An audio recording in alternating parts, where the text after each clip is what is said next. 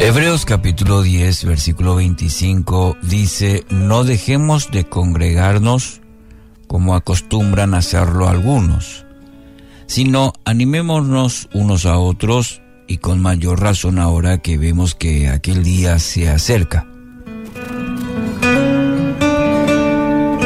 Cuando tenemos comunión con Dios, esto indefectiblemente debe reflejarse en un compromiso eh, con una iglesia local. Eh, y esto porque este principio, porque no existe el cristiano ¿sí? llanero solitario. Según el pasaje de hoy, pareciera que ya era una costumbre en la iglesia primitiva. Entonces, el consejo en la palabra, no debemos tomar a, la ligera esta exhortación. Congregarse trae enormes beneficios para el cristiano. Y Satanás lo sabe. Por eso siempre procura con gran astucia eh, para que se le presenten situaciones, para que tengan ideas, pensamientos de manera a no darle importancia a asistir a una congregación. Y la lista de excusas puede ser larga, eh, pueden, algunas pueden ser valederas, pero ninguna, querido oyente, debe quitarle el beneficio y a la vez la responsabilidad de congregarse. Eh, muchas personas a veces tienen esa actitud eh, carnal, pesimista y crítica hacia la iglesia. Entonces se encuentran constantemente los defectos de la iglesia. Recordando que la iglesia es, es la comunión de hermanos, son los hermanos, no el templo, eh, sino la comunidad de fe. Entonces esa actitud va en contra del cuerpo de Cristo, que es la iglesia.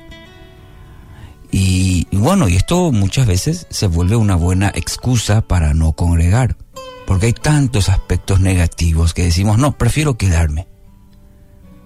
Usted debe poner los ojos en Jesús. Ese debe ser su mejor y mayor motivación para congregarse. Eh, no es porque de gusto, no es porque se cantan mis canciones o por eh, la prédica. Claro, son puntos que ayudan, pero no debe ser el, el fin, no debe ser la razón para congregar. Este es el resultante de ello. Cuando tenga esta actitud,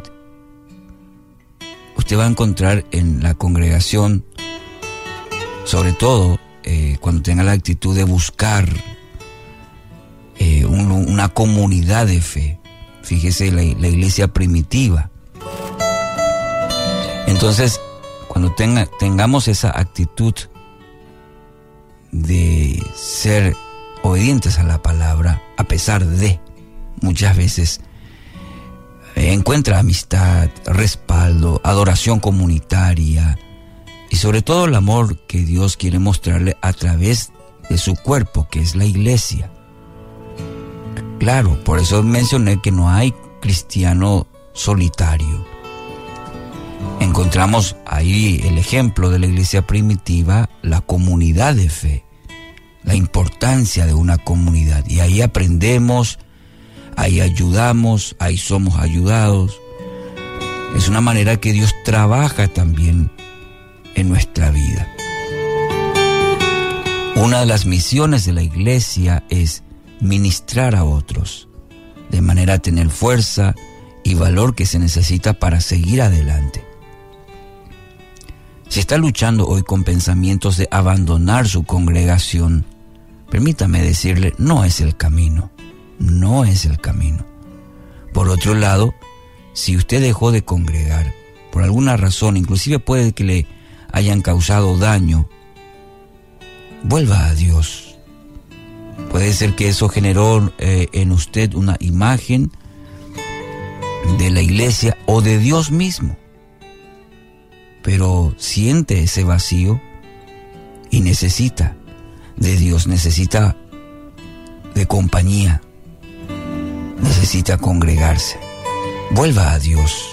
Como Padre amoroso lo espera para enseñarle el propósito y justamente llenar ese vacío que solamente Él lo puede hacer.